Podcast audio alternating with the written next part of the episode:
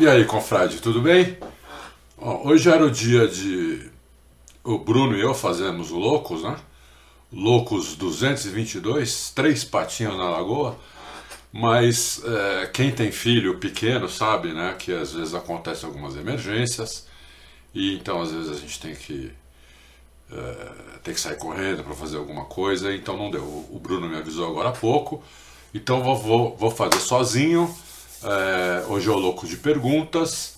Então é legal porque a gente tem uma interação aí. Eu não, não vou precisar ficar falando aqui um monte de coisa sozinho. Eu vou responder as perguntas que vocês fizeram lá na página.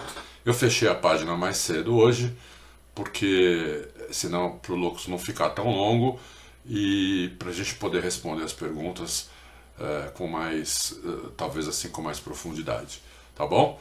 Então vamos lá. Aqui em São Paulo não tá brincadeira, tá sensação térmica tá 10 graus e aqui na minha bate-caverna deve estar tá uns 5, porque aqui é gelado, que olha, vou te falar, viu? Mas eu liguei um aquecedorzinho ali, ó. Então tô, tô mais ou menos tranquilo.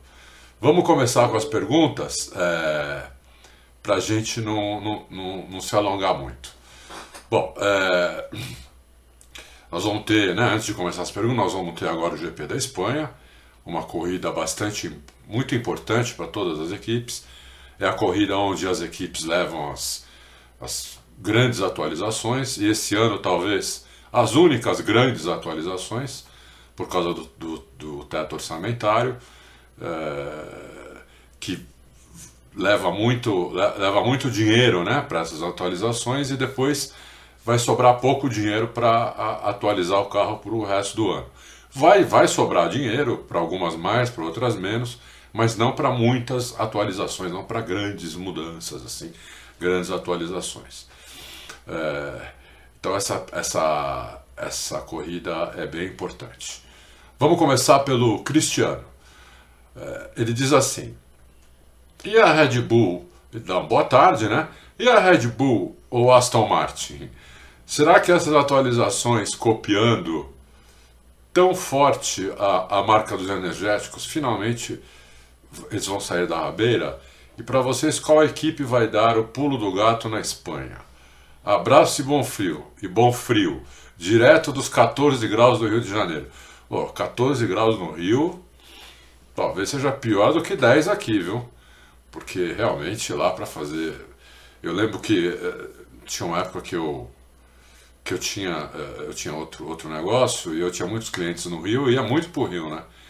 E quando eu tava no Rio, assim, 18, 19 graus, a pessoa tava morrendo de frio.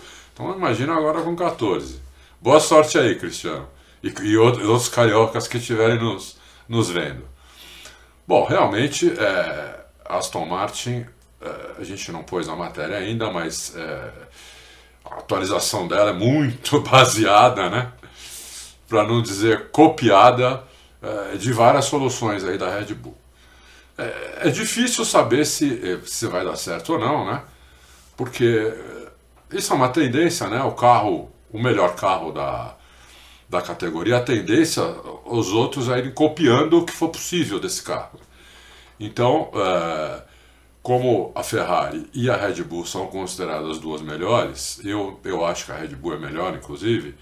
É, a Aston Martin também deve achar, porque copiou bastante o carro deles, né? é, pelo menos visualmente. Né? A gente nunca sabe, porque hoje talvez o maior segredo esteja debaixo do carro, do assoalho, embaixo do assoalho. Né? Ah, a gente só consegue ver as laterais por cima do assoalho, mas o, maior segredo hoje é debaixo do assoalho. Mas não importa, as, as outras partes do carro também são importantes.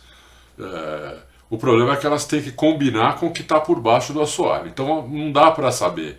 Se você copiar um carro por cima, né, copiar o shape do carro, asa, side pod, o resto, se vai combinar com o que você tem embaixo do carro, né, com o assoalho e com o difusor, que é um conjunto muito importante. Eu espero que dê certo, Cristiano, e que a Aston Martin venha mais para frente, né? Eu eu gostaria que todas as equipes tivessem condição de disputar a ponta. Lógico que isso é uma, é, é quase uma hipocrisia, né? É, não, existe, mas quanto mais equipes estiverem na frente para disputar pelo menos pódio ou até vitória, é muito melhor. Espero que dê certo. Vamos ver se vai dar. Né? É, pelo menos eles pegaram, acho que eles pegaram o carro certo para copiar. Agora, o que tem por baixo do assoalho é que vai fazer a diferença maior ou não. Pode dar muito certo, como pode não, não acontecer nada. Tá bom? Vamos para o Ricardo. Ricardo Santos Gomes. A chicane de Barcelona piora tanto a corrida como dizem? É, boa pergunta. Por que não reclamaram na mesma intensidade das chicanes de outras pistas? É, Ricardo, eu não acho que piore a corrida. É, na verdade, melhora a corrida. Eu vou dizer por quê. Tem, um, tem uma explicação técnica para isso. Como era antes, aquela curva, a última curva, antes de entrar na reta, ela, ela é uma curva mais ou menos de alta. Então os carros não, não conseguem seguir de perto, não conseguiam seguir de perto o suficiente para entrar perto na reta para poder fazer a ultrapassagem. Com esses carros que conseguem seguir mais de perto, é, eles vão fazer esse teste agora e se conseguirem seguir bem de perto mesmo, porque a Barcelona é uma pista muito boa para ver isso, porque tem curvas de raio longo, né? então é na, nas curvas de raio longo é a maior, é, é a maior dificuldade que tem para você seguir outro carro. É, se der certo, tá, é capaz até que eles tirem para o ano que vem. Mas eu acho que nesse ano eles estão certos de não tirarem. Vamos fazer um teste, vamos ver como é, como é que os carros vão nas outras curvas para se conseguir acompanhar de perto mesmo, talvez ano que vem eles tirem. Mas é, do jeito que está, é mais fácil entrar mais perto na reta e é mais fácil ultrapassar depois. Então eu concordo com você. É, vamos para o Murilo Macedo. Ah, outra coisa, pessoal, eu, como sempre, não li as perguntas, tá? Então, para mim aqui é tudo é novidade. O que eu não tiver, o que eu tiver dúvida ou que eu não souber, eu vou falar e pronto. Vou falar que não sei, o que tenho dúvida e acabou. É, boa tarde, grande senhor Bruno e grande menino Adalto. Oh, Murilo, agora só por você me chamar de menino Adalto, eu já vou ler sua pergunta com com toda a, a, a com todo o respeito e admiração possível. É, até o ano passado, os pilotos tinham que usar os pneus do Q2 na largada. Nesse ano, o Q2 e Q3 estão praticamente a mesma coisa, todo mundo usando o pneu mais rápido. Não haverá diferença de estratégia no treino. Vocês não acham que o modo anterior fazia mais possibilidades de estratégias de ficar embolado na corrida? Muito obrigado e parabéns pelos excelentes programas. E depois eu pergunto se a Mercedes vai ou não vai. Bom, na verdade, eu, eu, gostei, eu gosto mais como está esse ano, porque esse ano a, a, estratégia mesmo que funciona é a da corrida, né? Do treino é para ver quem é o mais rápido numa volta lançada. E então todo mundo, eu acho que todo mundo deve ir com o pneu mais rápido mesmo, porque pode largar com o pneu que quiser na corrida. E eu acho que isso que é, isso que é o que importa. Isso que dá mais estratégia. Por exemplo, o Albon, que largou com o pneu duro, né? Lá, eh, se não me engano, foi lá na Austrália. Acho que foi lá. É, se, eu não, se, eu, se não foi lá, me corrijam aí nos comentários. É, ele conseguiu um décimo lugar por causa disso, entendeu? Então, é, eu acho que ajuda a estratégia na corrida. No treino não tem muita estratégia. No treino tem que tanque vazio e pé no porão e, e com, com mapeamento mais forte que o carro puder para poder dar uh, uma volta lançada rápida no Q2 e mais duas no, no, no Q3. Então eu acho que eu, eu, eu acho que está certo. É, eu gostei dessa, dessa mudança. Marçal Kawai Prado. Marçal está sempre aí fazendo pergunta. Grande Marçal. Boa tarde, loucos. Fala-se muito do teste de gastos, mas como isso é feito para afirmar que foi utilizado 100 mil e não 1 milhão de euros? Este gasto é somente nos materiais utilizados ou conta recursos humanos? Conta tudo, Marçal. O que está fora do teste de gasto é o salário dos pilotos, o salário de três executivos da equipe, os três que ganham mais, é, o marketing que a equipe faz, as viagens, né? o marketing que a equipe faz nas pistas, na, nas cidades onde eles vão e as viagens. O resto é o seguinte: é feito toda, toda grande empresa, né, e toda equipe de Fórmula 1 é uma grande empresa, é, eles, têm, eles, fazem, eles têm um orçamento, que eles vão começar o ano. Né? Então eles fazem um orçamento, então eles alocam, digamos, no caso da Fórmula 1, né, digamos, 140 milhões de dólares. Como, onde nós vamos gastar esses 140 milhões de dólares? Nós vamos gastar 40 milhões em, em salários, eu estou chutando aqui, né? Vamos gastar uh, eh, 20 milhões em motor e fazer o chassi, vamos gastar mais 5 milhões nisso, 10 naquilo, uh, eh, 25 em atualização, em atualizações. Isso é enviado para a FIA. Isso é enviado para a FIA. Né? E uh, antes, de começar, antes de começar a temporada. Né? É, a mes é, o, é o orçamento com o qual a equipe vai trabalhar durante o ano. Quando acaba o ano, é, eles têm que fazer um balanço né? para mostrar para o fisco do país deles, que no caso aí quase todos é a Inglaterra. Né? Tem, uh, tem, tem, tem equipe italiana, duas, a Ferrari e a AlphaTauri, e tem a. E tem a a Suíça, né? que a Alfa Romeo, na verdade, é Sauber, né? Alfa Romeo é o, é nome só, é, na Suíça. Eles têm que né, é, fazer um balanço, mostrar para o fisco esse balanço. Esse balanço é comparado com o orçamento. É fácil. Né? É, se, eles vão, se eles sacanearem no balanço, vão preso. Né? É, uma vez eu até falei isso no Loucos. Não é que nem aqui no Brasil. País de primeiro mundo, se você é, se você não paga imposto, você é preso. Não importa se você é rico, pobre, bilionário, preso, xadrez, entendeu? Então, é isso aí. Eles, eles podem até tentar dar um nó no fisco deles, tudo, mas se eles derem esse nó, eles vão preso. E na Fórmula 1 eles tomam uma multa gigantesca né, é, se não forem expulsos é, da categoria e, perde, e perder todos os pontos do campeonato. Então, não vale a pena fazer isso. Pode até fazer, mas não vale a pena fazer isso. As ligas americanas também são todas assim: NBA, NFL, a liga de beisebol, a liga de futebol, eles têm uma liga de futebol lá também, futebol igual ao nosso. É, tudo assim também, entendeu? É, então, e funciona, funciona super bem.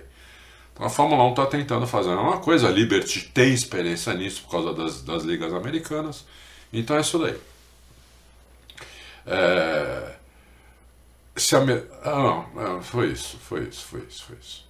Fernando. O Fernando diz assim: Adalto e Bruno, das equipes que deixaram o grid, como Benetton, Lotus, Tyrrell, Jaguar, Minardi, entre outras, quais esperava muito e decepcionaram e quais surpreenderam?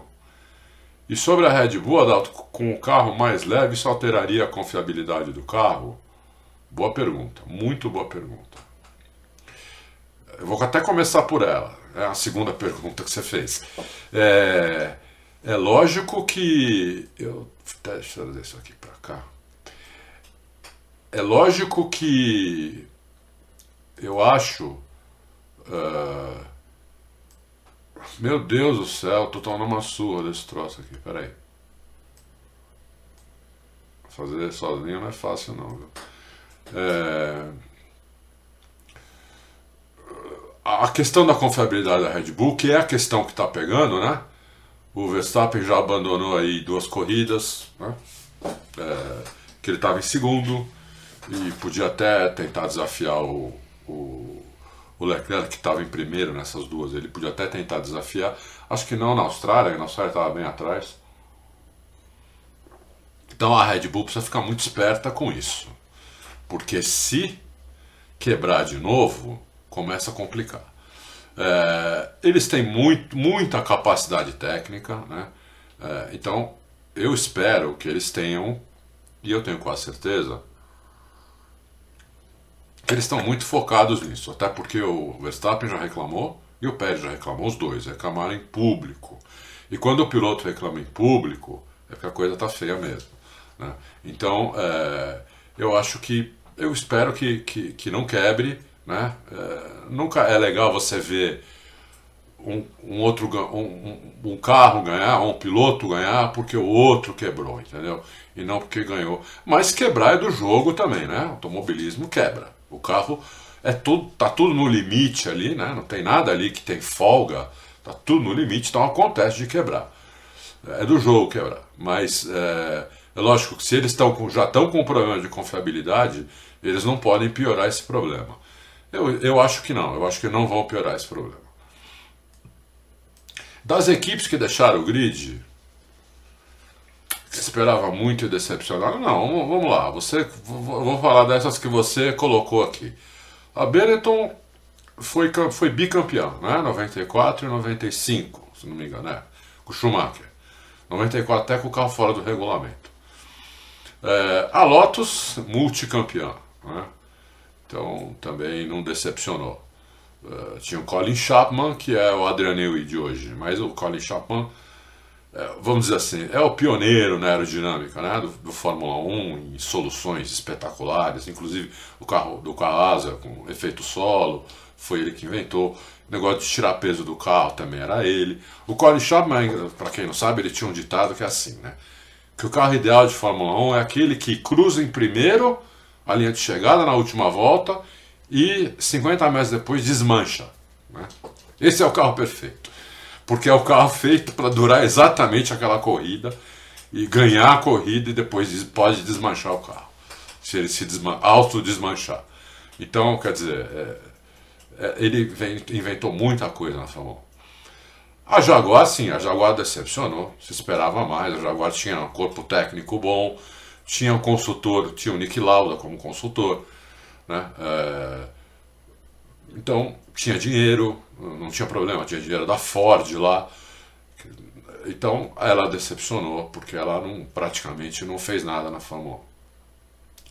A Minardi eu acho que não decepcionou. A Minardi era uma equipe, sempre foi uma equipe pequena, é, nunca teve muito, muito patrocinador, forte, grande, nunca pôde contratar grandes pilotos, mas ficou muitos anos no grid é, não, não, não, não, poucas vezes passou vergonha, vamos dizer assim. Algumas vezes até andou bem, né? chegou a liderar a corrida circunstancialmente, mas é, e foi o celeiro de muitos pilotos que começaram lá, né? como por exemplo o que está até hoje na Fórmula 1, Alonso. Alonso começou lá na Minardi. Então eu não diria que ela que ela tenha decepcionado. Né? A que surpreendeu foi a Brown, né? Também o Osbrau sem dinheiro, pelo menos ele tinha o um carro pronto, né? Feito pela Honda em 2008, com o dinheiro da Honda. Ele avisou a Honda: não saia, porque nós, nós temos um carro para ganhar o campeonato o ano que vem. A Honda não acreditou, saiu. Aí ele pegou aquele carro, que tinha sido feito por um motor Honda, conseguiu uma parceria com a Mercedes, colocou motor Mercedes na, na, na traseira do carro. A equipe oficial da Mercedes era a McLaren, né? era a, a, a, equipe de fábrica da Mercedes era a McLaren, e a, a Brown deitou e rolou aquele ano, né? É, até, pelo menos até metade do ano. Depois a Red Bull chegou também, porque o Adriano Newey também fez o difusor é, duplo funcionar tão bem quanto funcionava o da Brown, mas aí a Brown já tinha aberto bastante diferença, o, o, o Button já tinha aberto muita diferença e acabaram ganhando. Eu acho que essa aí é, que eu me lembre, foi a maior surpresa. Né? Que eu me lembro agora de momento, foi a maior surpresa. Se eu. É, é, talvez se eu pensasse um pouco, mais meia horinha, assim, eu ia lembrar de outras coisas, de outras surpresas, de outras decepções. Teve outras decepções, né? Mas é assim, de bate pronto, é, é, é isso que eu me lembro. Bom, vamos lá. Hum. Vamos para o Leonardo Freitas. Após cinco corridas, podemos concluir que os carros e regulamento vão facilitar a aproximação entre as equipes na disputa pelo título? Ou seja, quem é grande continua sendo grande e quem é pequena continua sendo pequena tecnicamente? É mais ou menos isso, Leonardo. Não, não tem muito milagre, né? Vamos, vamos pegar a Indy, por exemplo. A Indy, o orçamento, o orçamento da Indy é infinitamente melhor que, menor do que na Fórmula 1. O orçamento da maioria das equipes lá é 15, 20 milhões de dólares. Né? Ou seja, é uma fração do que é o orçamento da Fórmula 1, mesmo com, com esse limite de gastos. E você vê que são basicamente as mesmas equipes que ganham que ganham os campeonatos. Né? Você pegar aí os últimos 20 anos, você vai ver que três ou quatro equipes ganharam o título.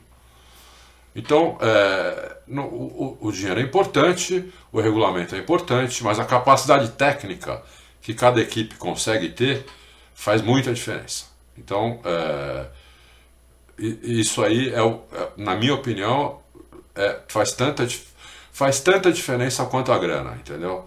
Então, as, as grandes vão continuar grandes. Agora, ela dá mais oportunidade para as médias e para as pequenas irem mais para frente, irem melhorarem mais. Isso, ela, isso, isso não tem dúvida.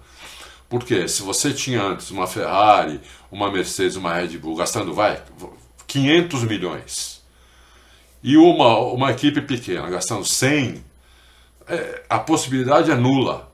Nula. Né? Cinco vezes mais, não, não dá. Agora, se você tem a equipe, você tem essas três, só podendo gastar 140 e aquela continua podendo gastar 100, então você aproxima, aproxima bastante.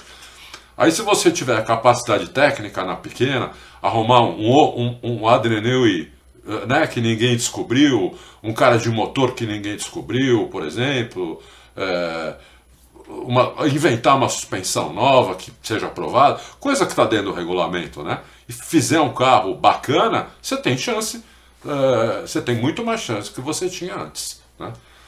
Porque antes você fazia isso e uma grande, duas corridas depois, copiava você.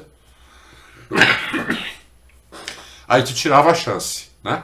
Porque a equipe grande, além de tudo, tem os melhores pilotos. Então fica complicado.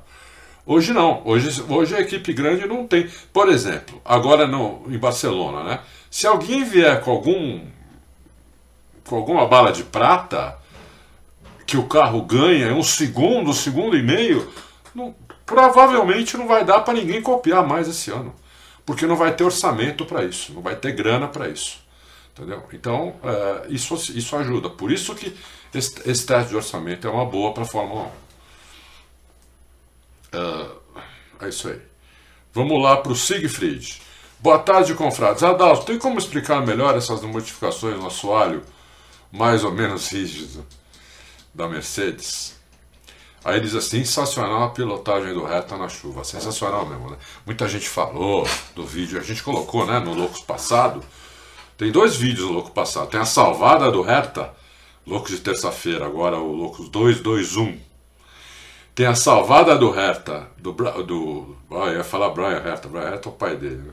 O Colton Hertha, é, que ele deu espetacular e duas curvas depois ultrapassou o Pato Ward pela liderança da corrida. É, e tem um vídeo do Montoya também, com algumas ultrapassagens malucas dele. Duas sobre o Schumacher, uma na chiqueira da Buzz Stop na, em Spa, que é uma coisa que única, ninguém nunca passou por lá. Então é, é, é, muito legal, muito legal. Quem não viu, o Loucos Passado tá, tá muito bom mesmo. É, explicar melhor essa modificação na soalha mais ou menos vídeo da Mercedes, né? Siegfried, ah, você faz também uma pergunta, faz uma pergunta mais fácil, né? Eu vou te falar em linhas gerais, tá? É o seguinte: é, quanto mais flexível for o assoalho, é, mais chance tem do carro ficar quicando. Né? Uh, quanto mais rígido, menos chance tem do carro ficar quicando, porque o assoalho rígido evita de ele fazer assim nas bordas e na traseira. Né? Então, ele, ele não fazendo assim, tem menos chance do carro quicar. O problema é você fazer um assoalho super rígido, você precisa fazer com material mais pesado. E quanto mais pesado é, ficar o carro, pior para o carro também. Né? O peso também é um problema. Os carros já, tão, já estão muito pesados. O peso mínimo está 798 quilos. Você colocar mais o piloto, mais combustível, os carros estão beirando uma tonelada. Estão largando com quase uma tonelada. Nunca se podia imaginar o Fórmula 1 com uma tonelada. Né? Há 40 anos atrás, Fórmula 1 pesava 500 quilos É era meio carro do que é hoje. Né? Então, hoje estão largando, estão largando com uma tonelada. Então eles estão estão precisando economizar qualquer grama que eles puderem. Né? Os pilotos já são, já são assim, palitos, né? se bem que esse peso é sem piloto. Né? De qualquer maneira, de, de, depois você tem o combustível e o piloto. Então é, é, é complicado. Então tem que fazer um assoalho o mais rígido possível. Então você tem que tentar fazer isso com material, com alguma coisa. Eu não sou engenheiro, né? É, você tem que faz, tentar fazer isso que ele não fique mais pesado. Foi que, é o que a Mercedes está tentando fazer. Tentou fazer para agora, agora em Barcelona. Amanhã. É, é o assoalho que tem, tem, mais rigidez com o anterior, sem ser mais pesado. Né? A Mercedes falou também que não tem mais como tirar peso do carro. Acabou. Eles não têm mais ideia, no momento, como tirar peso do carro. Né? Então, é, a Red Bull ainda vai tirar mais um pouco, a, a, a Ferrari já tirou, a Mercedes está acima do peso, e não, não tem mais como tirar peso. Então, mas eles não querem acrescentar também pesos. Então é complicado. É, é isso. Então o assoalho mais, o assoalho mais rígido e com um, algumas diferenças embaixo dele, né? Para ele não ficar tocando no chão e tirando o ar que passa de baixo, que é na hora que acontece isso que o carro sobe, e aí pega de, de novo efeito solo e desce, quando desce, bate no chão, tira o ar, sobe, e aí vai fazendo o tal do kick, que em inglês eles chamam lá de porpoising, né? que é um, como se fosse um golfinho fazendo assim. É, então é isso, o assoalho é um, um assoalho mais rígido ele tem algumas modificações embaixo. Né, para evitar que ele, ele corte o ar. Vamos ver se vai dar certo. Eles acham que vai. Eles acham que vai. É, eu até expliquei aqui no Loucos, peguei um carrinho lá atrás, né? Você coloca umas aletas embaixo do assoalho, um dentinho. Você coloca algumas pecinhas ali para o assoalho, não, não, quando ele bater no chão, não bater o assoalho inteiro, bater aquele pedacinho só, entendeu? E aí você, não, você evita o carro ficar fazendo assim o tempo todo. Vamos ver se eles conseguiram. Williams Alves Almeida. Fala, loucos. Primeiro elogiar o responsável pela edição do programa de terça ah, esse aí é o nosso. Esse aí é o nosso super produtor. Eu tenho um apelido para ele, Léo Spielberg, é, que faz essas coisas. Muito legal, né? Colocou alguns lances do Montoya, nostalgia, ver aqueles V10 da Williams gritando e os carros amarelos da equipe Jordan com a barata pintada no bico sendo ultrapassados. Enfim, boa pergunta. É, agora pergunta. Essa reta de chegada longa, com zona de DRS infinita, não corre risco dos carros da Mercedes pularem tanto que em uma eventual rajada de vento poderia acontecer algo similar ao carro do Senna 94?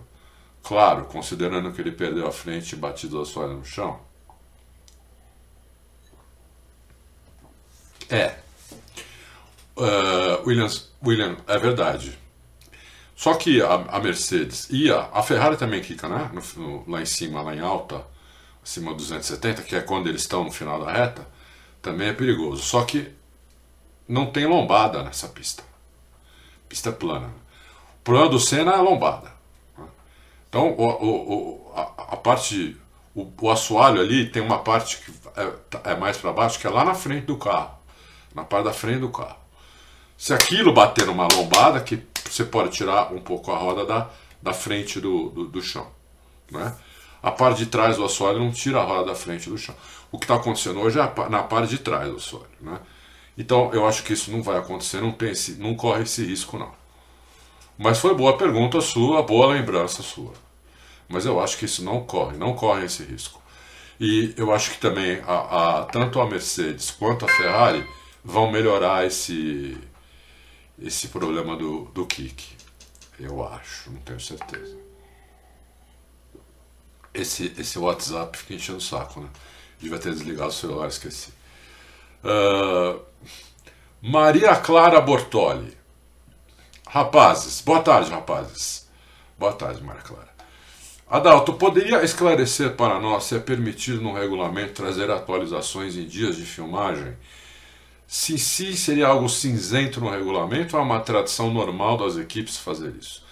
Pergunto porque Ferrari e Mercedes recentemente testaram atualizações de dias de filmagem. É muito boa a pergunta, Maria. Teoricamente não pode não. Né? É... Teoricamente não pode. Mas eles não tiram a foto do carro anterior para ver as diferenças. Né? E as diferenças são sempre mínimas. E como eles só podem andar 100 km é, nesse dia de filmagem, que por exemplo, no caso, no caso da, da deu 17 voltas que a e Paul Ricard, que a Mercedes conseguiu fazer, e a Ferrari por aí também, com um pneu de demonstração da Pirelli, que não tem nada a ver com o pneu de corrida. Então, esse, esse, teste, é, esse teste é muito limitado, entendeu? Eu acho que é por isso que eles fazem um pouco de vista grossa do carro ter algumas coisas diferentes, porque o teste é muito limitado. Né? É, é, um pneu que eu chuto, eu não, não, vou te dar certeza, mas eu chuto que é um pneu 5 segundos mais lento. Então, é bem, é, é, é bem complicado para você testar a atualização, se ela vai funcionar, se só o pneu é 5 segundos mais lento, se não for mais. Né? E durante só 100 km, só 17 voltas. Então é, é, é, é muito meia boca, muito meia boca o teste para você falar que é um teste. É, não... E se vê que ninguém reclama, também ninguém reclamou da Ferrari, ninguém reclamou hoje da Mercedes, né? É, então, reclamar, eu digo as outras equipes, né? Não torcedor. Torcedor reclama de tudo, né? Mas uh, as outras equipes. Você vê que ninguém falou nada nem no caso da Ferrari e nem hoje, nem foi hoje, ontem, né? Ontem, o caso da Mercedes. Então, é, eu acho que é por aí. Tá? É um teste muito meia boca para para você dizer que é um teste. Mas realmente, teoricamente, não deveria poder. Vamos para o Ryan Cooper. Oh, esse aqui tem até nome de gringo, hein? Cefio introdu introduziu o teto orçamentário, por que as equipes estão reclamando de dividir o prêmio com Andretti? Não entendi muito bem a pergunta. Vamos, vamos continuar. Teoricamente, elas gastarão menos que o teto eventualmente. Então, essa economia já não compensaria o dinheiro perdido para Andretti? E no caso da Fórmula 1, vai. Uh, uh, e no caso da Fórmula 1 se valorizar somando também o valor das taxas de GPs maiores, o valor que a Liberty repassa para equipes poderia aumentar. O, Ryan, o teto orçamentário é uma coisa e o prêmio que as equipes ganham é outra. Né? Então, hoje elas têm um prêmio. Vamos dizer, vamos dizer assim, para sempre número redondo, né? Um bilhão. Chega no final do ano, tem um bilhão de prêmio para distribuir entre as equipes. A, a, equipe que foi campeã vai receber mais, a equipe que chegou em último vai receber menos. Mas todos vão receber. Na época do Bernie, as, quem não marcava ponto ou as duas últimas equipes não recebiam dinheiro.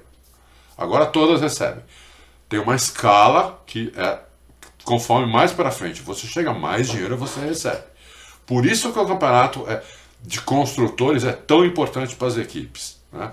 É, é até mais importante em termos financeiros, é até mais importante de construtores do que dos pilotos. Né? Então é, é isso.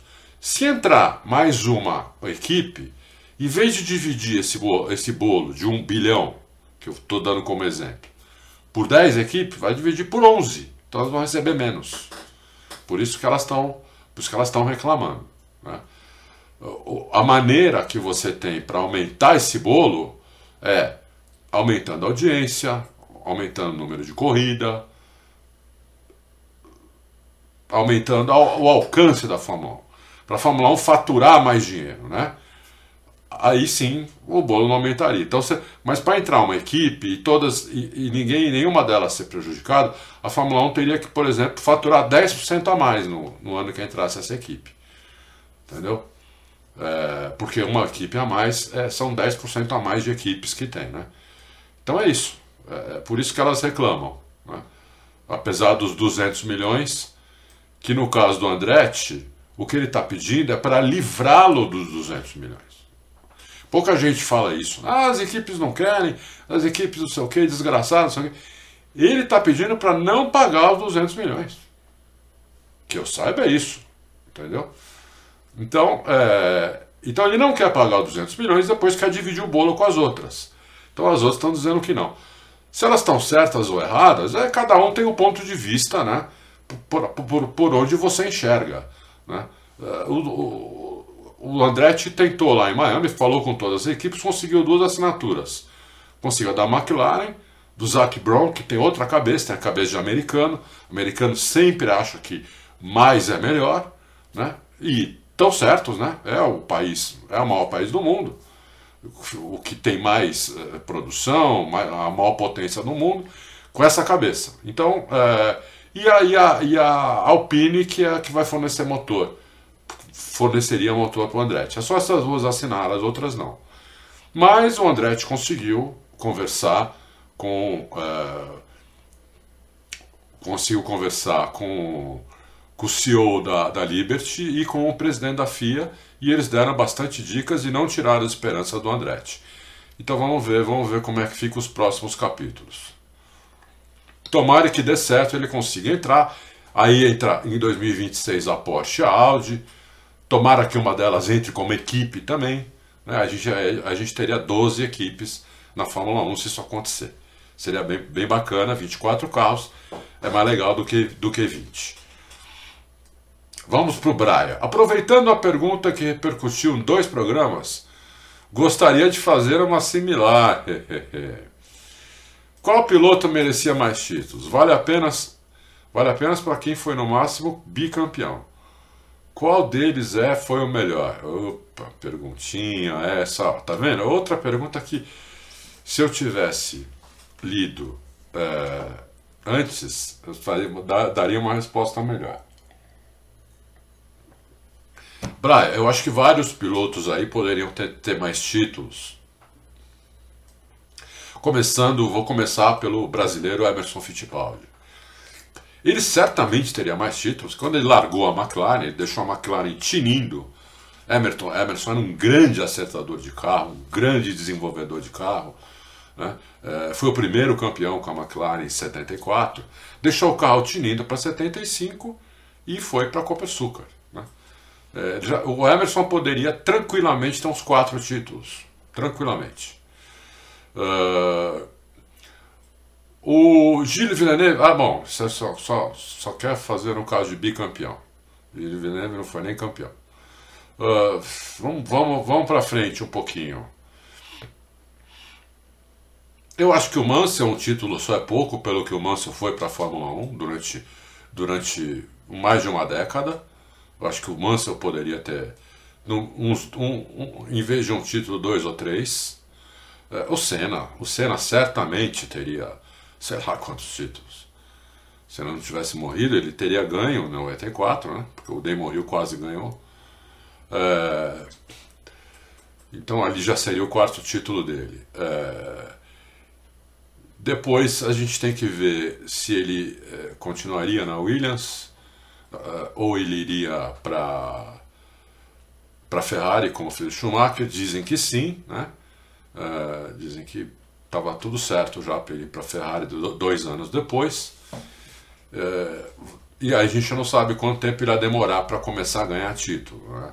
na minha opinião ele ia ganhar antes do Schumacher né? o Schumacher foi em 96 e foi ganhar título em 2000 a Ferrari era uma bagunça tem que se dizer isso né? Então não é que o Schumacher é, demorou, é que realmente era uma bagunça ali, faltava tudo, e o Schumacher foi trazendo tudo, tudo que tinha da Benetton ele foi trazendo. Quase que acabou com a equipe Benetton, levou todo mundo para lá. A Ferrari pôs muito dinheiro, eles acabaram ganhando em 2000. Mas talvez o Senna conseguisse antes. Pelo menos uns dois anos antes. Eu sou mais Senna, né? Então, é, para mim, o Senna já seria campeão em 98. E ganharia até a hora que ele enchesse o saco. Né? Então o Senna, sei lá quantos títulos poderia ter. Oito, nove, sei lá quantos títulos ele poderia ter. É... O Alonso poderia ter tido mais títulos, o Alonso muito, muito azar. Depois daqueles dois títulos na Renault, O Alonso poderia ter ganho é, tranquilamente, ele poderia ter ganho o título é, na McLaren. É, aí, mas aí ele brigou lá, chantageou a equipe, tudo. Então, e tinha o Hamilton que chegou lá destruindo, né? É, e depois na Ferrari, né? Se, se, a, se, a Red, se o Adrian Ney não tivesse inventado o difusor duplo soprado, um carro praticamente imbatível, aquele carro da, da Red Bull de 2010. E no final de 2009 já era o melhor carro. É que, não, como eu falei no começo, não dava mais tempo de buscar Brown. Mas até 2013 não tinha para ninguém, né? É, mas o Alonso, o Alonso poderia também ter uns quatro títulos fácil. Eu acho que são esses. É, pelo que eu me lembro assim de cabeça agora, eu acho que são esses. Espero que você tenha gostado. Os outros não, os outros, os outros que eu me lembro, acho que tá bom o título. Talvez o Button pudesse ter mais um título. O Button é um grande piloto. Sempre foi. Principalmente quando ele criou juízo, virou um pilotaço. Uh, a partir de 2008, 2009, o Button virou um pilotaço mesmo.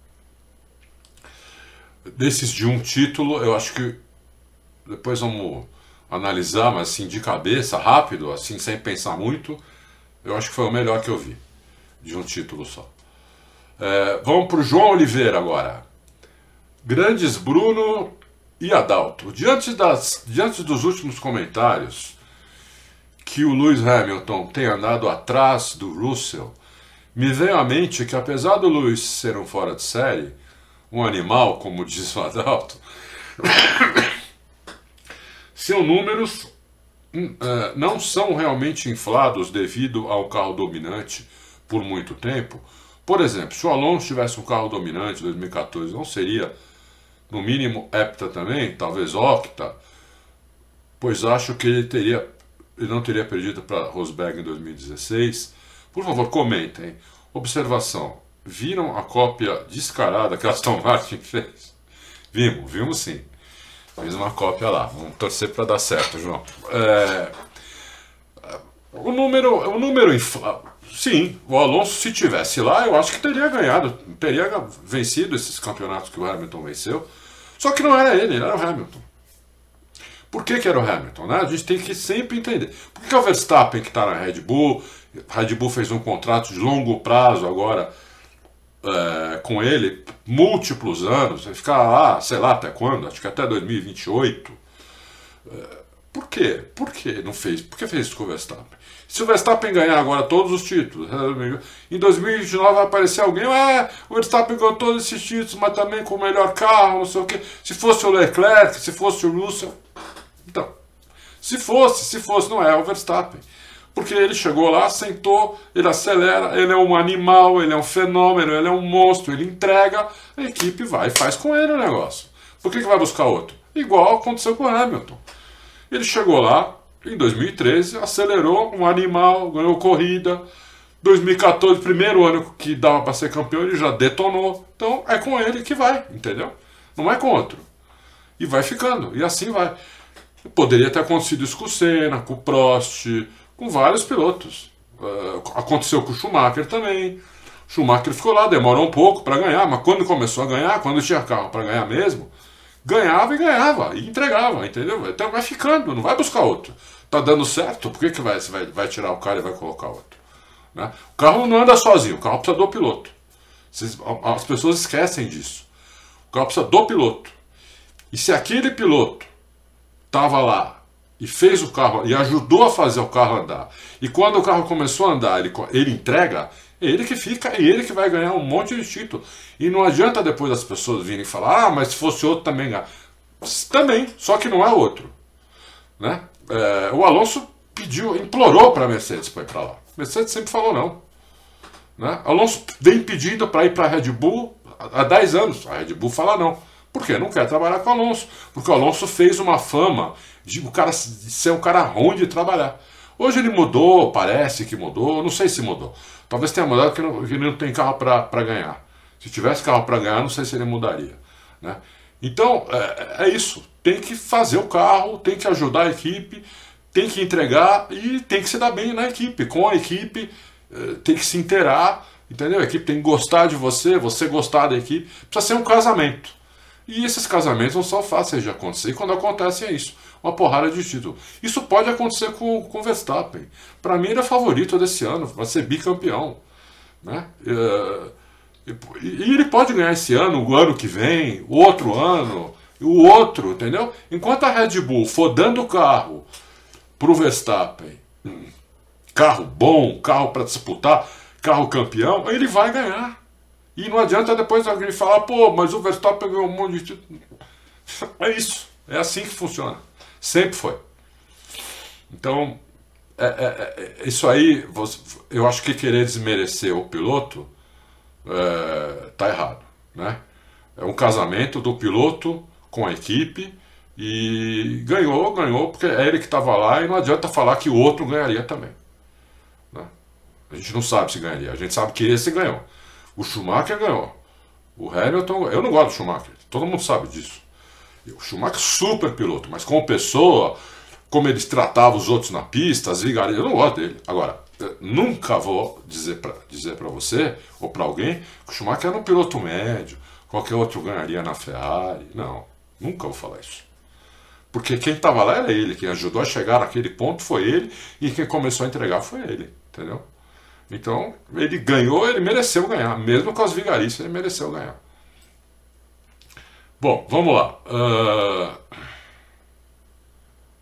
Aproveitando, me perdi aqui. Vinícius, Vinícius Sandri. Boa tarde, confraria. Surgindo hipotéticas vagas nos carros dos touros e prateados,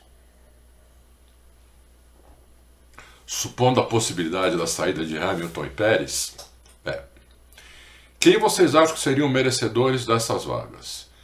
Eu colocaria Albon na Red Bull e tentaria Norris para a Mercedes.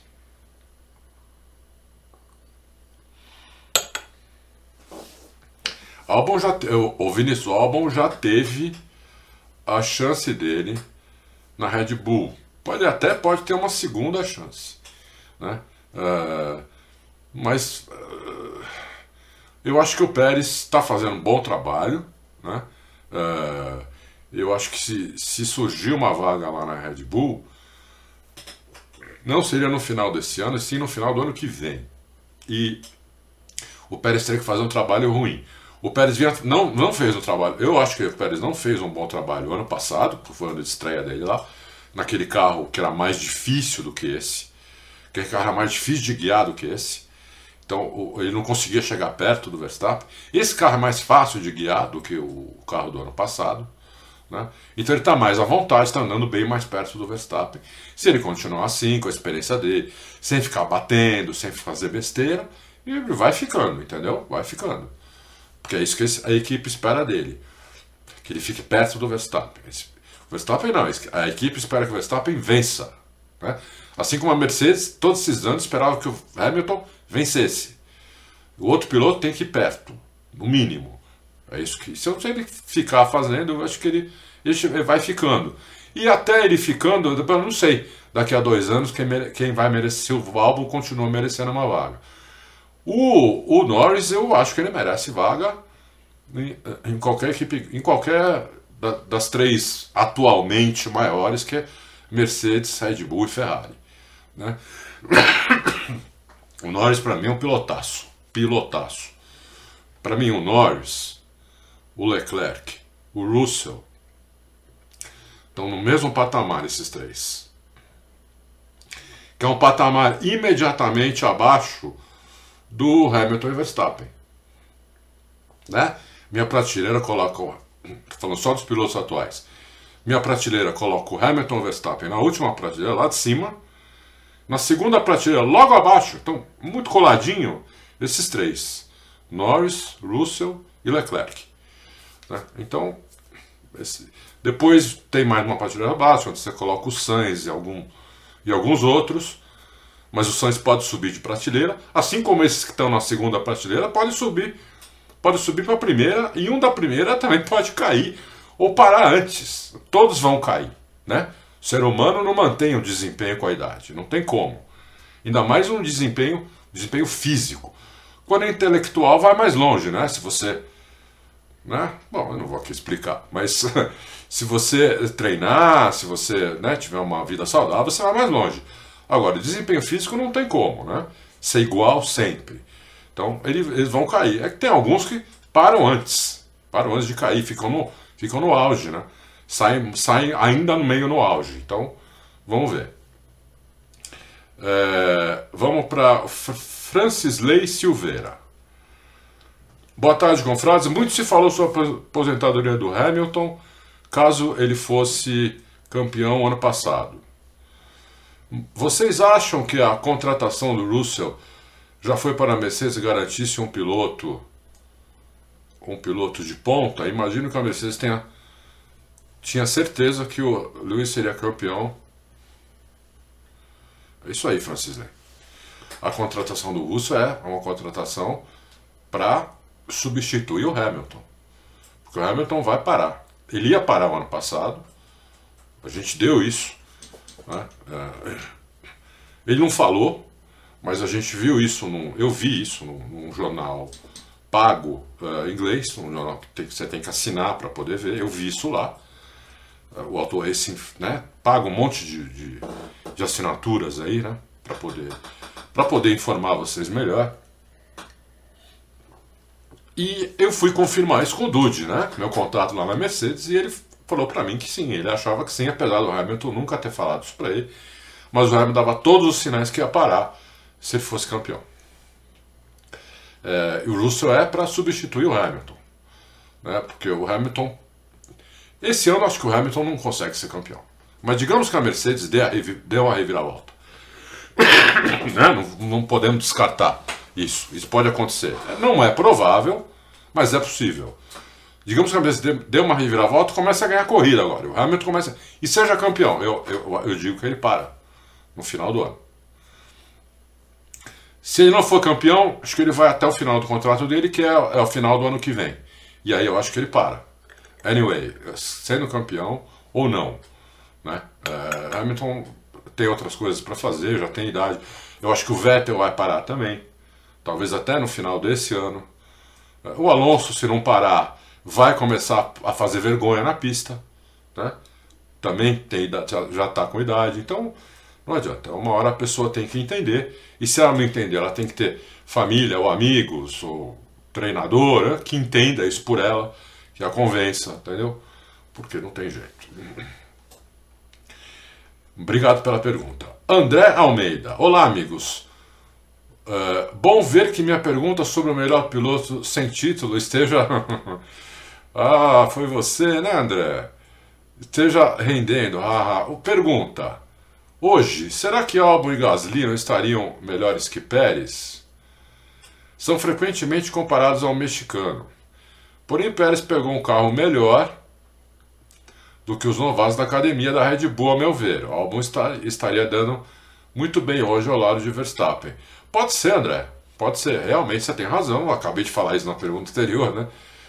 O carro é mais fácil de guiar esse ano do que era do, ano passado. Mas eles não deram conta, nem o Albon, nem o Gasly, né? Porque eles tiveram a chance. Aí trouxeram o Pérez. O Pérez, na minha visão, também não deu conta, né? Mas como o Verstappen foi campeão e o Pérez ajudou, o Pérez é, ele realmente ajudou, principalmente em duas corridas onde segurou bastante o Hamilton. Eles deram mais uma oportunidade e o Pérez está, tá, eu acho está aproveitando essa oportunidade, entendeu? O que o, que o Albon e o, e o, e o Albon e o Gasly tá, estariam fazendo lá agora, eu não tenho certeza. Pode ser que tivessem até melhor, mas talvez, por exemplo, o Gasly, né? O Gasly, na minha opinião, é melhor que o Albon. O Gasly, digamos se o Gasly estivesse lá agora, será que ele não estaria tentando ganhar do Verstappen? Não estaria tentando né, disputar com o Verstappen? E aí criar problema na equipe? Então, entendeu? Também tem, tem, também tem essa. A equipe, não, a equipe prefere um cara que ande bem, mas ande atrás do Verstappen, do que um cara que vai disputar toda hora com o Verstappen, encher o saco, tirar ponto dele, não, entendeu? Pode ser que a Red Bull pense assim. Então, é, tudo isso é, uma, é muito circunstancial. Né? Mas o Pérez está dando conta do recado, por enquanto. Vamos ver se ele continua assim. Esse ano, ele está dando conta do recado. Moncas. Fala Adalto e Brunão. Acabei de ver as fotos do, da, do Aston Martin com site fotos praticamente idênticos da, da Red Bull, inclusive até a lateral do carro tá parecidíssima. Tá mesmo. Isso não chega a gerar uma punição para Aston Martin, não? Em 10 anos. Não, não. Em 10 anos eh, que acompanha a FIA, eu nunca vi um papelão desse por parte de equipe alguma. Saudações e forte abraço. Monca não, não gera não, porque geraria se a Red Bull tivesse entregado os projetos para Aston Martin. Isso não pode. Mas se a Aston Martin copiou e foi assim, que a Aston Martin, a Aston Martin tem nada a ver com a Red Bull, a Aston Martin tem a parceira da Aston Martin, a Mercedes, tudo. Né? Então, é, não gera problema nenhum. Você olha e tenta copiar. Né? Isso, mas isso é velho na Fórmula 1, hein? Não é, não é novo, não. Não é novo, não. Isso é velho. Isso aí todo mundo faz. Né? Você vai copiando o que está o que tá dando certo. Tem que ver, como eu falei lá no, no começo do programa, se o assoalho vai combinar com isso. Né? Se o assoalho não combinar com isso, isso não vai fazer efeito nenhum. Talvez o carro melhore nada ou melhore uma porcaria um, dois décimos, o que não vai fazer muita diferença para Aston Martin, que está precisando aí de meio segundo pelo menos para se inserir melhor ali no segundo pelotão, disputar um segundo pelotão, é no mínimo meio segundo. Então, vamos ver. Ou pode ser que dê certo e aí ela consiga mais até de meio segundo, vai lá para frente, mas não, não tem nada de não tem nada de fora do assim fora do regulamento sobre isso. Éder no Quebec. Grande Éder. Imagina, eu reclamando do frio aqui, você no Quebec. Aí sim faz frio, né? Aí faz menos 40, menos 50, uau. Mas protegido, né? As casas lá no Canadá, assim como nos Estados Unidos, tem calefação. Na Europa, tem calefação, tudo. Ninguém passa frio. Fica dentro de casa de camiseta. Se quiser, fica até sem camisa. Lá fora, 50 abaixo de zero, você sem camisa dentro de casa. Salvem loucos. Devido às regras do teto orçamentário, qual equipe vocês acham que atinge o teto primeiro? Red Bull ou Mercedes? É. Porque Ferrari, apesar de ter ficado um pouco atrás da Red Bull, eles me parecem ter mais margem de manobra para deixar o carro mais rápido na parte final do campeonato. Isso pode decidir o título. Não tem dúvida que pode decidir o título. Não tem dúvida. A, a diferença agora nas atualizações, qual é? Antes você ia fazendo atualização e muito e às vezes você ia no tentativa e erro, né? Tinha grana, tinha grana disponível. Então vamos desenhar três asas, vamos ver qual funciona melhor, né? Agora não, tem que desenhar uma asa e ela tem que funcionar, né? Porque senão você não vai ter grana para desenhar mais duas. Então é, essa é a diferença. Agora, qual delas está mais perto do teto? Eu acho que neste momento é a Red Bull. Mas a Ferrari tá, falou que ia trazer muita atualização para Barcelona. Então pode ser que a Ferrari agora em Barcelona chegue na Red Bull e as duas fiquem mais ou menos aqui. Como a Mercedes também fique mais ou menos aqui. E aconteça o que eu falei no começo do programa. De, a partir agora de Barcelona, são pequenas atualizações, a maioria já planejada, já dentro do orçamento, para pistas dif diferentes, né, que exigem configurações diferentes de carro. Mas para fazer algo novo, vai sobrar pouca grana. Acho que para as três. É. Italiano em orçamento. Hum, alemão é mais. Né? Alemão, alemão vai na vírgula, meu. Opa! Quanto gastou ali? 342.432,06. Alemão vai na vírgula. Então, hum, conheço bem alemão, né? Muito bem. é, Sink Header. Grande loucos. Eu gostaria de saber do Adalto se ele acha que o acidente do Grosjean foi idêntico ao acidente fatal do François Sever em Watkins Glen em 73. E por que a F1 continua usando guarda-reios? Não seria esse, esses guarda-reios mais perigosos que o muro em si? Por que não adotam soft walls? Abraço. Olha, muito boa, muito boa essa Sincred. O acidente do François Sever, a gente não viu, né? Não mostrou o acidente, como mostrou do Grosjean. Do Grosjean a gente viu, de vários ângulos, ele escapando e indo direto para o guarda-reio. O do Severo, a gente, a gente só viu foto depois do carro, assim. Mas o Severo foi degolado pelo guarda-reio. Que o Grosjean seria também se não fosse o ralo. muita gente acha feio, agora ninguém mais fala mais, que a gente, a gente acostumou, né? É engraçado, né? Com o ser humano. Né? Eu também achei feio. Mas eu também acostumei, assim como você, eu também acostumei é, com o ralo. E hoje nem, nem faz diferença. Não sei não, se não tirassem o ralo hoje, eu não ia achar o carro meio esquisito. Olha, olha como, é, como a gente é, né? Foi o ralo que salvou o Grosjean, né? porque o, Grosjean, o carro passou entre os dois guarda-reios. O do, o do François Serret passou debaixo do guarda-reio. Então, é, que, eu, que eu me lembre, foi em 73. Ó. Tem que dar um desconto, porque eu tinha, eu tinha 11 anos. Tem que dar um desconto para mim. Mas é isso mesmo. Por que, que eles usam software? Eles usam, eles usam software. É que tem lugar que não tem espaço para pôr software. Então tem, é o guarda-reio direto. O software precisa de um espaço, que ele é bem grosso. Não sei se você já reparou. O software é bem largo, né? Então você tem pista que não. Como, essa, como a da Arábia Saudita, como algumas partes da de Miami, é, Baku, algumas partes da é, Mônaco. Não tem, não tem espaço para colocar, senão o software é a cadeia da pista. Então é guarda-reio direto. É por isso. Agora o automobilismo tem o, o header. o automobilismo tem, tem perigo, tem sua dose de perigo. Baixaram muito, já, muito já. Né? Hoje, perto, olha, vou dizer uma coisa para você. Relativamente falando, hoje, há 30 ou 40 anos atrás, a Fórmula 1 não tem mais perigo. Porque todos esses últimos acidentes aí, onde ainda na década de 70 eles teriam morrido todos os pilotos. E na década de 80 a maioria, agora não morre ninguém. Então é, o carro realmente está muito, muito mais seguro. As pistas estão muito mais seguras, está tudo muito mais seguro. Mas pode melhorar, sempre pode melhorar, você tem razão. Mas eu expliquei já, né? Software algumas pistas não cabe. É, o, agora o Arno, Arno Sontag. Bom dia, meus amigos. Pergunta: esse bom dia ele deve estar em outro lugar, o Arno também, né?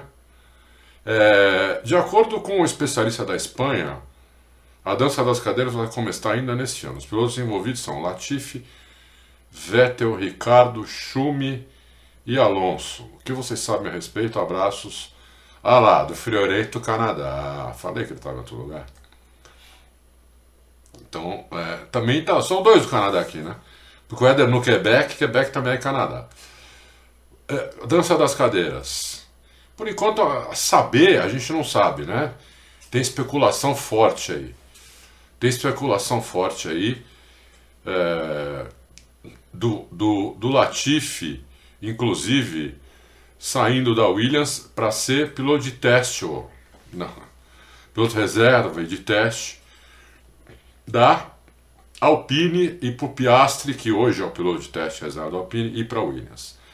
Essa é a especulação que eu sei que existe de fato. E tem muitas outras também, mas se a gente for falar todas as especulações aqui, nós vamos ficar uma hora falando de especulação. Né? É, o Ricardo não está merecendo. Eu vou falar para você o que eu acho desses pilotos que você falou. O Latifi nem merece estar na Fórmula 1, mas está. É, o Vettel eu acho que vai sair no final do ano até, até por uma decisão até dele. O Ricardo, eu acho que não merece estar na McLaren. O, o Schumacher, se ele sair da Haas, ele vai para onde? Não tem para onde ele ir. Ou o Schumacher melhora, é, ou se ele sair da Fórmula 1, ou ele sai, se ele sair da equipe, sai da Fórmula 1, não tem para onde ele ir. Né? É, ele é piloto Ferrari, ele não, não tem a menor condição. De, atualmente, neste momento, sem contar que ele pode evoluir daqui para frente, mas até este momento, Ele não tem a menor condição de substituir é, o, o, o Sainz, e muito menos o Leclerc, entendeu? Então, os dois são muito melhores que ele. Então, não tem, não tem chance para o Schumi.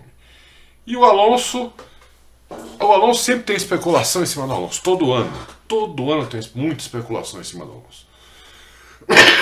Então tem várias especulações em relação ao Alonso, mas eu acho que o Alonso vai até o final do ano que vem. Depois talvez ele não tenha mais lugar na Fórmula 1 e tenha que parar. O que mais ou menos está acontecendo com o Vettel também, né? Eu acho que o Vettel, eu falei, acho que ele vai decidir largar, mas acho que se ele não decidir, decidem por ele também. Rafael Rodrigues, vocês acreditam que o GP de Interlagos corre risco de sair da Fórmula 1 no futuro próximo?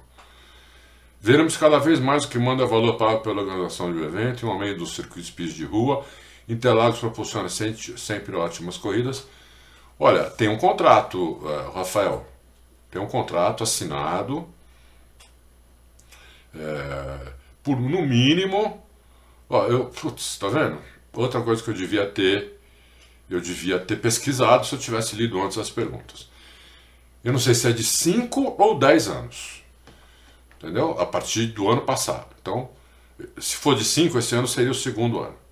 Se for de 10, mesma coisa, seria o segundo ano, teria mais eh, 8 corridas lá, se for de 5, tem mais 4 corridas lá. ah, o, o, GP do Brasil é um GP que os pilotos gostam, é o GP quase sempre é de maior audiência, porque é, na, é, é horário nobre na, na Europa, é, e depende muito aqui do, do, do, governante, né? Quem é o governador e quem é o prefeito de São Paulo. Para continuar a corrida aqui em São Paulo, pelo menos. Em outros lugares eu não acredito né, que, que, possa haver corrida, não tem nem pista pra, de Fórmula 1. É, pode, pode até acontecer de construírem uma pista em qualquer lugar. Né? O Brasil tem vinte e tantos estados, alguém pode falar, não, vamos fazer uma pista, vamos trazer, mas por enquanto, eu não, vejo isso, entendeu? Então, é, eu acho que continua por aqui ainda. É, é muito importante para a cidade, é o segundo maior evento, se eu não me engano, da cidade de São Paulo, que só pede para o carnaval. Entendeu? Então, eu acho que nenhum, nenhum, nenhum prefeito ou governador seria é, idiota o suficiente, estúpido o suficiente, para não renovar com a Fórmula 1. César, Peraí, ah, o César, acho que é a última pergunta. Não, depois tem mais uma. O César agora é a penúltima pergunta. Ele pergunta primeiro para o Bruno se ele arrebentou no kart nesse final de semana. Não. Então, César, pelo que o Bruno me falou, não, viu? Não deu certo o negócio. Foi mal lá na, na no Endurance da, da, do kart. Agora, não ele não me, explicou, não me explicou por quê. Né? Mas vamos tentar arrancar isso dele no próximo Loucos. Vamos tentar. Adalto, essa falta de correlação do carro da Mercedes na simulação e o carro, da, e, o carro na pista já aconteceu alguma vez antes com outras equipes? Já, mas não nesse nível, César. Não tem como arrumar isso rápido, não. Vi loucos terça-feira você dizendo que a Mercedes achou os problemas. Essas novas atualizações que vão estrear Barcelona, em Barcelona são baseadas nesse achado? São são baseados nesse achar. Então, mas como eu falei no Loucos também, eles não conseguiram replicar isso no simulador. Então, é, é, eles têm muita esperança, mas eles não têm certeza. Entendeu? Então, se eles não têm certeza, imagina eu. Né? Zero certeza. É, só tenho esperança. Eu espero que funcione. Como eu espero que funcione da Aston Martin, como eu espero que funcione a da a da Ferrari. A que eu menos espero que funcione é da Red Bull, porque a Red Bull já é a melhor. Então, se a Ferrari melhorar um pouco, a Mercedes melhorar, a Aston Martin melhorar, tudo vai chegando, né? Vai formando aquele bolo na frente, que é o bolo que a gente gosta de ver. Né? Ah, todas as equipes estão levando, a Alpine também. Então, muitas equipes estão levando atualizações. Eu espero que a que melhore menos seja a Red Bull e a que melhore mais seja, por exemplo, a Mercedes. Para a gente ver, já pensou a gente ver Mercedes, Red Bull e Ferrari disputando a, corrida, disputando a vitória. Putz, espetacular, né? São seis carros. Ah, mas não é, não é os seis que vão disputar. Que sejam três ou quatro. é espetacular. Né? Acho que não tem coisa que alguém queira melhor, queira mais que isso. Então, é, espero que funcione. É isso aí. Então vamos ver. Se não funcionar, o, César, se não funcionar, o que eu posso te dizer é que eles estão muito propensos a abandonar esse carro e voltar com, com o side pod normal, talvez não em Mônaco, porque para a curva de lenta esse carro é bom, esse carro atual da Mercedes é bom para curva de lenta, em Mônaco tem curva de lenta. Mas para as outras pistas ele é ruim. Né? Ele é um segundo mais lento. Então, uh, atualmente. Então, para as outras pistas ele não serve. Mas eles devem abandonar. Talvez façam, provavelmente façam Mônaco ainda com esse carro. Digamos que esse carro não dê certo. Essas atualizações não, dê, não deem certo. O carro melhore só dois décimos, três décimos. Enquanto a, a Red Bull e a, e a, Ferrari também melhoraram três décimos, ou, ou, ou, nem isso, melhoraram um décimo. A Mercedes vai tirar dois décimos de diferença? Não adianta nada. A Mercedes tem que, para esse carro ter chance de continuar, a Mercedes precisa ficar no máximo a meio segundo da, da, do pole sábado em Barcelona. Então, digamos, vamos, vamos dizer que o, que o Vespa faça pole. Se a Mercedes ficar até meio segundo atrás, esse carro deu certo. Esse carro deu certo e eles vão continuar com esse carro. Se ficar mais que isso, não adianta, porque daí você vai ficar batendo cabeça num troço que não está dando certo. Entendeu? Então acho que aí fica Mônaco e depois já, já, já começam o carro já começa a mudar, a carroceria, né? A carroceria do carro começa a mudar para ver se o, o carro convencional não é melhor. Essa é, isso é o que eu, o que eu, eu acho e tem uma certa um achismo também, mas de alguém lá de dentro, né? Muito melhor que o meu achismo. É, grande Loucos e Grande Adalto. Primeiro, elogiar o site, o programa Nota Mil para nós, amantes da fé. Muito obrigado, Angelo. Muito obrigado. Isso aí não tem preço. Quando vocês gostam, é a melhor coisa para nós. É, uma, uma dúvida enorme que eu tenho sobre a questão do peso dos carros. Se todos os carros, exceto a Alfa Romeo, ficaram no limite do peso máximo no início da temporada, como as equipes que estavam acima do peso máximo pôde compensar esse excesso para ficar dentro da regra? Na verdade, ele não é peso máximo, é peso mínimo. Os carros tinham. O peso mínimo era 795. A Alfa Romeo tinha feito um carro que pesava 795. As outras tudo era mais pesado. Então agora elas estão tentando tirar peso. Aí aumentaram o peso mínimo, uma sacanagem com a Alfa Romeo aumentaram, pra, aumentaram 3 quilos no peso para 798. Então a Alfa Romeo põe lastro, 3 quilos de lastro, para chegar no 798. Então ela pode pôr 3 quilos de lastro no carro. Mas era, era mais vantagem ela correr com 795. Né? E as outras estão tentando tirar peso do carro. Não tem peso máximo na Fórmula, tem peso mínimo. Entendeu? Então é isso. É, quanto mais pesado o carro, pior para você, né? o carro vai perdendo. Uh, 3 quilos o carro já perde. 4 vai perdendo, vai perdendo. Quanto mais pesado, mais o carro perde. Não podemos esquecer que tudo no limite. Tudo é feito no limite.